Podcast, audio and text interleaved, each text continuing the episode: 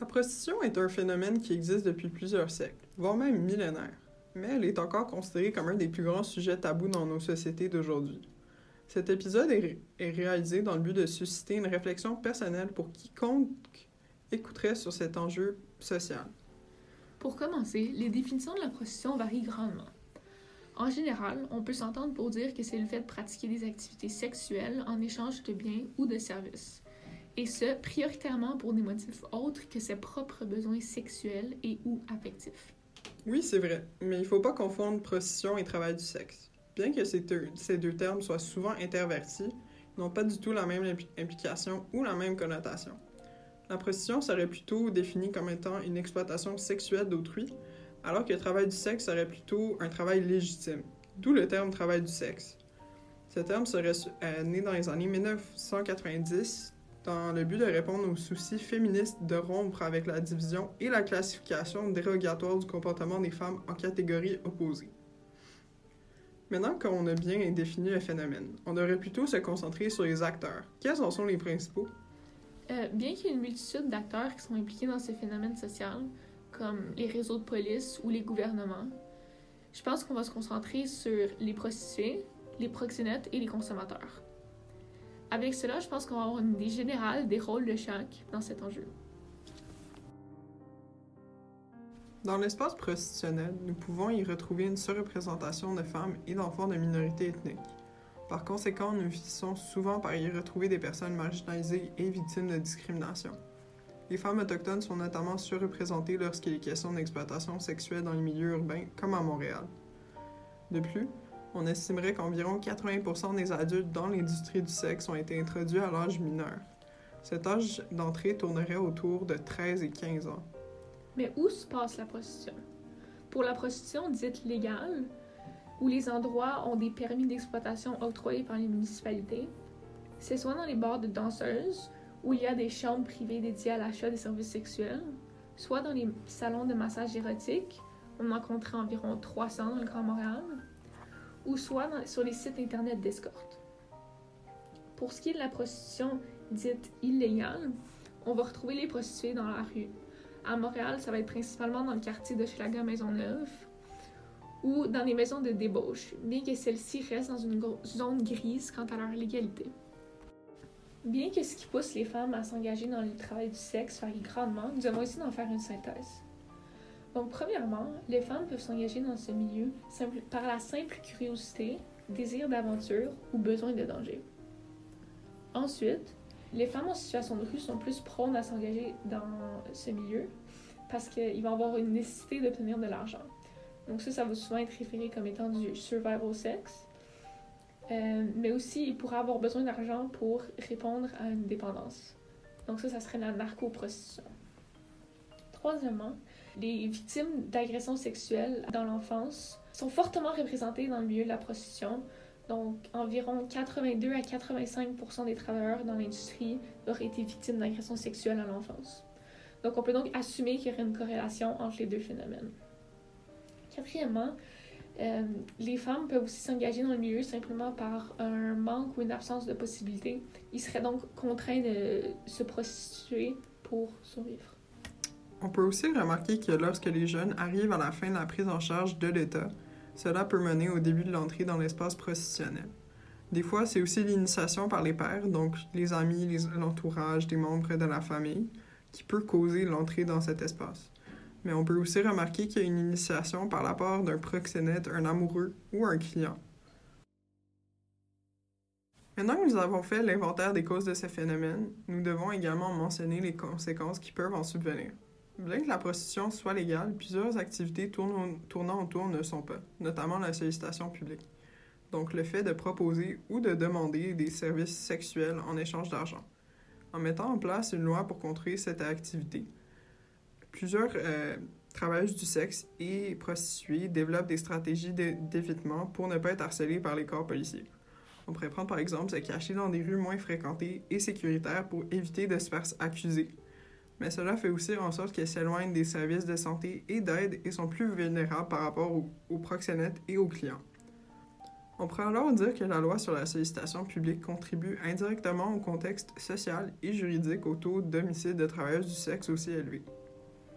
En 2006, au Canada, on estime que les travailleuses du sexe sont 20 fois plus à risque d'être assassinées que la moyenne nationale et ont un taux de mortalité 40 fois plus élevé aussi. On peut remarquer que les policiers n'offrent pas toujours autant de protection qu'ils devraient et peuvent les harceler. Cela pourrait aussi causer un casier judiciaire et alors les empêcher d'être reconnues comme des travailleuses ou de modifier leur trajectoire pour s'insérer dans le marché du travail régulier. Ces femmes vont aussi connaître une perte de notion du temps et de réalité à force d'être enfermées dans un système d'argent vite gagné. Elles vont aussi vivre sous un énorme poids du regard social. Elles vont donc être, elles vont donc être grandement marginalisées. Une des conséquences principales pour ces dernières, ça va être la perte d'estime de soi. Cela va venir avec une dissociation ou une indifférence par rapport à leur propre corps. Elles vont donc souvent se percevoir comme des objets sexuels et seulement comme ça. Cela va affecter leurs relations interpersonnelles qui, deviennent souvent juste utilitaires. De plus, entre 80 et 90% des travailleuses vont avoir été agressées sexuellement ou physiquement par un proxénète ou un client euh, lors de leur travail, ce qui peut mener à des troubles de stress post-traumatique. Elles, elles peuvent aussi connaître d'autres euh, troubles mentaux, comme des problèmes de stress, d'anxiété ou de dépression. Finalement, elles vont aussi connaître une stigmatisation juridique et sociale. Cela va faire en sorte que les possibilités d'accès aux soins de santé vont leur être freinées. Et c'est un vrai enjeu quand on sait qu'elles peuvent travailler dans des conditions sanitaires inadéquates et avoir des rythmes de vie déséquilibrés. Elle pourrait aussi être enceinte. Un manque d'accès aux soins de santé est donc catastrophique pour eux.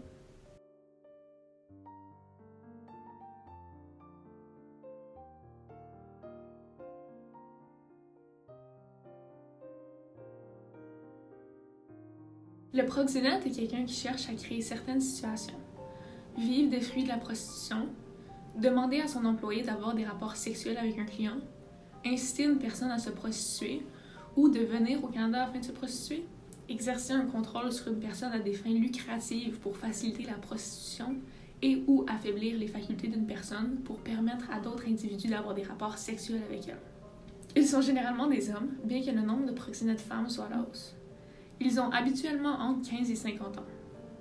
Le proxénète agit souvent seul, mais il peut aussi faire partie d'une organisation prostitutionnelle. Ils usent de tromperies, de violences qui peuvent être physiques, psychologiques, économiques ou sexuelles, en plus de pression dans le but de contraindre quelqu'un à se prostituer à son profit. Le proxénète a une emprise directe sur sa victime. Souvent charmant au début, il finit par endoctriner sa victime pour le marché prostitutionnel. Il contrôlera la vie en entier de la victime, contractera des dettes faramineuses sous son nom dans le but de la garder sous son emprise. Après l'avoir complètement soumise, le proxénète aura trois objectifs principaux. Couper la victime de sa vie passée, briser toute résistance et volonté de la victime et manipuler l'identité de la victime. Ces actions permettront au proxénète de mouler la victime comme il le souhaite. Il isolera sa victime socialement, mais aussi physiquement. La déplacera dans différents secteurs. Cela fera en sorte que les repères de sa victime seront éliminés et que cette dernière sera dépendante et docile par rapport à son proxénète. Les gangs jouent un rôle important dans le proxénétisme, en particulier dans la prostitution juvénile. Le recrutement se fait en grande partie de la même façon que la prostitution de rue dite classique, soit par le biais d'un amoureux. Cela est aussi appelé love bombing. Il existe plusieurs niveaux de contrôle sur ces filles qui sont prostituées dans les gangs. Celles qui ont le moins de liberté sont souvent appelées les esclaves sexuelles. Elles n'auront aucune capacité de décider quoi que ce soit pour elles-mêmes. Le deuxième niveau sont les soumises. Elles ont plus de liberté, mais elles sont aussi constamment contrôlées par manipulation émotive. Le dernier niveau est les indépendantes. Elles agiront en quelque sorte comme vitrine pour attirer de nouvelles filles. Elles montreront à ces dernières comment leur vie est bonne, mais les autres filles ne savent pas que très peu de filles ont ce degré de liberté dans les gangs. Nous pouvons remarquer que le client est souvent un homme, étant donné le fait que l'industrie du sexe est vouée au plaisir masculin. On remarque également qu'il n'y a pas beaucoup de stigmatisation qui lui est attribuée, à moins qu'il soit pédophile, tandis que la travailleuse du sexe est étiquetée comme déviante dans la société. Dans l'industrie du sexe, l'argent du client lui donne tout le pouvoir du monde. Celui-ci se disant alors Je paye, donc j'ai le droit de leur faire ce que je veux. Le client contribuerait alors au double rapport de la domination de la femme, celui d'homme à femme et celui des nantis et plus démunis. Il existerait donc une corrélation étroite entre l'industrie du sexe et l'assujettissement des femmes aux hommes. Toutefois, il est important de différencier les clients de la prostitution classique aux pédophiles qui consomment la prostitution juvénile. Ces derniers ne conçoivent pas les, relations sexuelles adultes-enfants de la même façon que le reste du monde. Ils ont donc des croyances erronées à propos de ces contacts sexuels. Les consommateurs de prostitution juvénile sont souvent introduits par la pornographie juvénile. Ils commencent souvent avec du contenu considéré comme plus soft et, gradu et graduellement, le contenu consommé devient plus extrême et certains décident alors de passer à l'acte et d'agresser des enfants. Après avoir étudié brièvement les acteurs principaux dans le phénomène social qu'est la prostitution, tournons-nous sur les différentes histologies, leur rapport à cet enjeu ainsi que les solutions qu'elles amènent à ce phénomène. Nous parlerons alors du prohibitionnisme, du réglementarisme et de l'abolitionnisme, ces deux dernières étant des prises de position féministes. Le prohibitionnisme aurait comme but premier de condamner, de criminaliser et d'interdire l'industrie du sexe. C'est d'ailleurs la seule idéologie qui s'applique à la prostitution juvénile. Par contre, en criminalisant la prostitution d'âge majeur, ne serions-nous pas en train de pousser les travailleuses, les travailleuses du sexe encore plus loin dans la clandestinité et la marginalité, et par conséquent, on les mettrait encore plus en situation vulnérable? Les réglementaristes souhaitent plutôt l'encadrement étroit du travail du sexe, c'est-à-dire la légitimation de leur travail comme profession pour, pouvoir mettre en place des lois et des règles qui permettraient un meilleur environnement de travail. Cela leur permettrait un accès à un syndicat, de meilleures normes de travail, l'accès à des congés de maladie payés, un meilleur accès aux services sociaux. Cela ferait d'elles des, des citoyennes à part entière. Cependant, une des critiques faites aux réglementaristes est sa banalisation d'une industrie vouée au plaisir masculin qui mènerait à son expansion et à l'engraissement d'un État capitaliste. Les abolitionnistes, quant à eux, défendent que toute forme de travail dans l'industrie du sexe est considérée comme étant de l'exploitation sexuelle et une atteinte à la dignité humaine de la personne. Ceux-ci refusent de normaliser cette industrie. Le patriarcat serait l'institution qui nourrirait ce système d'inégalité des genres. Les abolitionnistes veulent contrer l'exploitation sexuelle à travers la réhabilitation des, prostituées et travailleuses du sexe, tout en criminalisant encore plus les clients et proxénètes. Selon Richard Poulain, abolitionniste, si la prostitution était véritablement une question de libre choix, on n'y retrouverait pas systématiquement les personnes les plus vulnérables et fragilisées. En revanche, on reproche à l'abolitionnisme de donner lieu à une certaine exclusion sociale des travailleuses du sexe par rapport au reste des féministes, à travers le mépris et l'incompréhension, ce qui contribuerait indirectement à leur stigmatisation. Peu importe l'idéologie, il faut faire de la prévention dans les écoles pour sensibiliser les adolescentes. Cela est important considérant qu'une grande partie des femmes dans le monde de la prostitution sont introduites en tant que mineures.